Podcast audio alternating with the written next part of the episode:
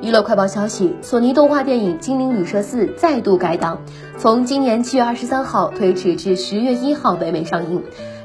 该片是《精灵旅社》系列最后一部 b r i n h a n 代替亚当·桑德勒配音德古拉，安迪·塞姆伯格、塞琳娜·格麦斯等回归配音，但詹妮弗·克鲁斯卡和德里克·德莱蒙执导。讲述人类和怪物开始互相转化之后的爆笑故事。